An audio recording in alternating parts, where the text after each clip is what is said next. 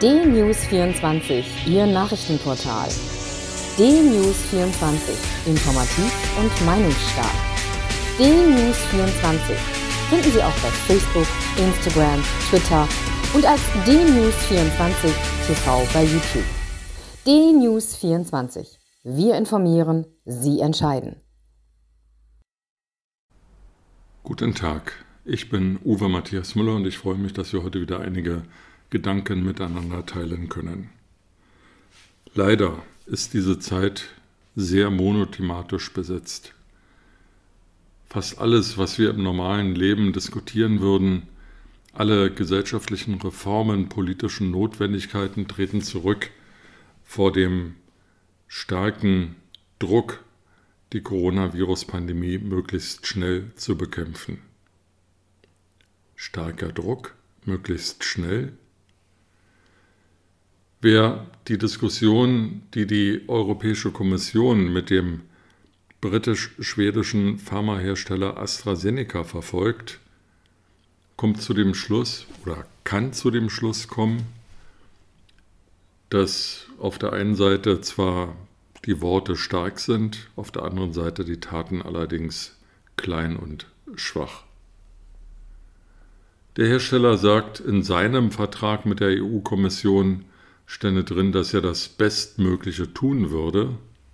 Die EU-Kommission sagt, in dem Vertrag stände drin, wann was zu liefern sei. Ich kenne diesen Vertrag nicht. Die Bundesregierung sagt, Sie kenne diesen Vertrag auch nicht. Man solle sich, wer die Inhalte wissen wolle, an die Kommission wenden.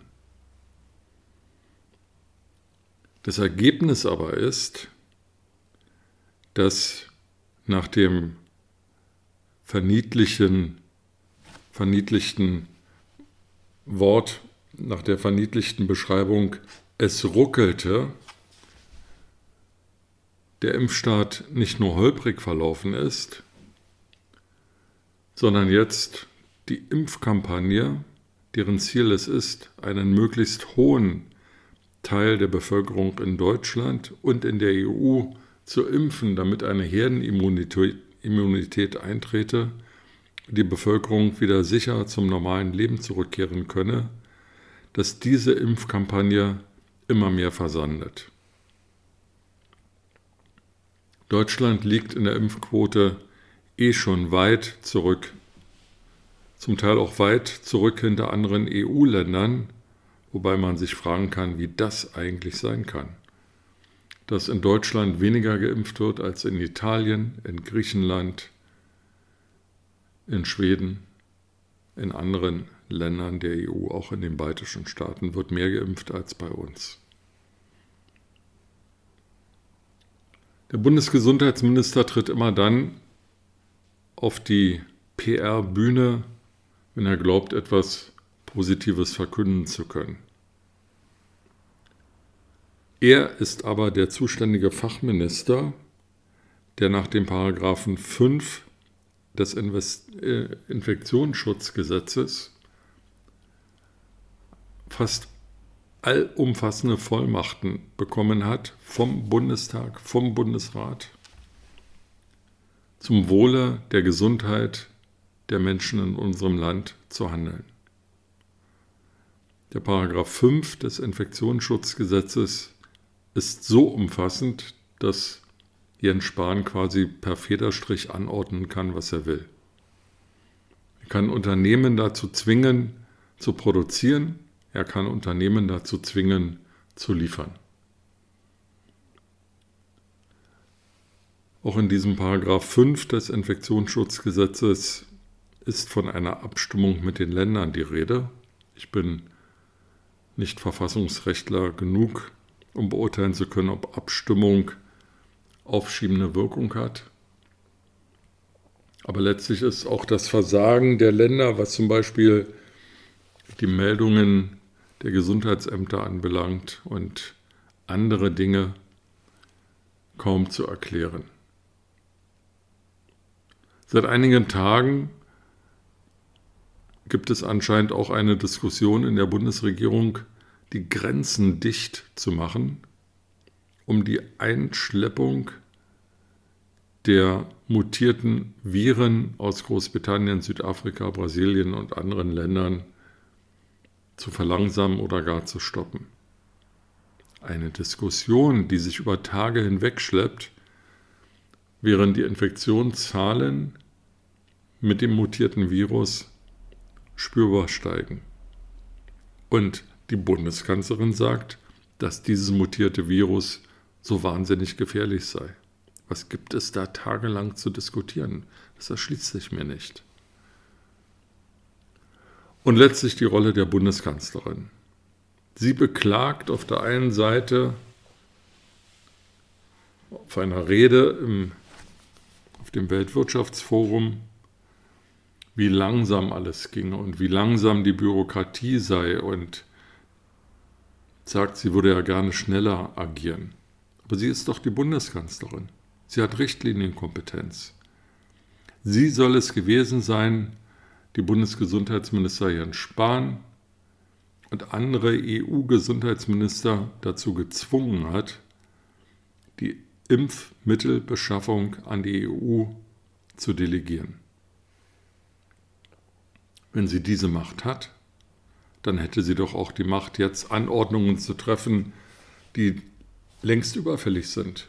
Stichwort Digitalisierung der Schulen, Stichwort stärkerer Schutz der Bewohner von Pflegeheimen, stärkerer Schutz der Mitarbeiter in Pflegeheimen, Stichwort Einsatz der Bundeswehr, um genügend Personal für den Schutz der Pflegeheime, für den Einsatz in Gesundheitsämtern zur Verfügung zu stellen. Stattdessen nichts. Endlos lange, ziemlich ergebnislose Ministerpräsidentenkonferenzen, eine Bundespressekonferenz in der letzten Woche und die Anklage, dass ja alles so langsam ginge. Ja, wer regiert denn in Deutschland? Wer ist denn seit 15 Jahren Bundeskanzlerin? Was hat sich denn in diesen 15 Jahren in Sachen Digitalisierung der Schulen geändert? Wo ist denn der vorbeugende Plan zum Kampf gegen Pandemien? der nur aus der Schublade geholt werden musste und umgesetzt werden konnte. Wo sind denn Sozialreformen, die die Altersarmut wirksam bekämpfen? Wo sind denn die Konzepte, um die Innenstädte am Leben zu erhalten? Welchen Einfluss nimmt denn Frau Merkel auf ihren Vertrauten Peter Altmaier im Wirtschaftsministerium, dass der endlich sein Versprechen einlöst, Unternehmen im zweiten Lockdown zu unterstützen. Noch immer, immer Ende Januar sind nicht alle Novemberhilfen, die vollmundig angekündigt wurden, an Friseure, Einzelhändler, Gastronomie, Restaurants, Clubs, Fitnesscenter-Betreiber und so weiter ausgezahlt. Ganze Branchen stehen vor dem Aus. Das Wort von der Insolvenzwelle macht die Runde. Auf der anderen Seite bekommt Galeria Kaufhof mit 17.000 Mitarbeitern über 400 Millionen günstigen Kredit, um den zweiten Lockdown zu überstehen. Der kleine Einzelhändler an der Straßenecke geht leer aus. Das ist keine Wirtschaftspolitik, das ist Gutsherrenmentalität. Und man fragt sich, ob im Bundeskanzleramt die Lampen in den Büros automatisch an- und ausgestellt werden oder ob da wirklich die Menschen rund um die Uhr arbeiten, arbeiten, um unser Land am Leben zu erhalten, am Laufen zu erhalten, unsere Wirtschaft anzukurbeln und nicht abzudrosseln und die Übersterblichkeit der älteren Bevölkerung endlich einzudämmen. Denn darum geht es. Die Versäumnisse, die die Bundesregierung, namentlich die Bundeskanzlerin, der Bundesgesundheitsminister zu verantworten haben, kosten täglich Dutzende, wenn nicht Hunderte Menschenleben. Die Todesfallzahlen des RKI sind für jeden einsehbar. Und es liegt auf der Hand, dass ein stärkerer Schutz der Pflegeheime und eine schnellere Impfung viele Todesfälle vermeiden würde. Daher mein Appell an die verantwortlichen Politiker in der Bundesregierung, die Bundeskanzlerin, Bundesgesundheitsminister, aber auch die Landesminister, die dafür in ihren Bundesländern zuständig sind, tut endlich eure Arbeit. Hört auf, irgendwelche Handyspiele in Ministerpräsidentenkonferenzen zu spielen und euer Level dort zu steigern. Steigert euer Level der Kompetenz, des Einsatzes und des Mutes. Denkt an die Eidesformel, die ihr beim Amtsantritt ablegen müsst, in dem gefordert wird, Schaden vom Volk abzuwenden. Die Bereitschaft der Menschen, die Lockdown-Maßnahmen einzuhalten und hinzunehmen, schwindet immer mehr. Sie ist noch übergroß, aber sie schwindet. Diese Bereitschaft kann nur aufrechterhalten werden und sie ist notwendig aufrechtzuerhalten, wenn die Menschen das Gefühl haben, dass die da oben alles, wirklich alles tun, was nötig ist, um die Coronavirus-Pandemie einzudämmen und mindestens mal alles tun, was ihnen möglich ist. Mit diesen Gedanken in den Tat wünsche ich Ihnen eine gute Zeit und freue mich, wenn wir uns bald wiederhören.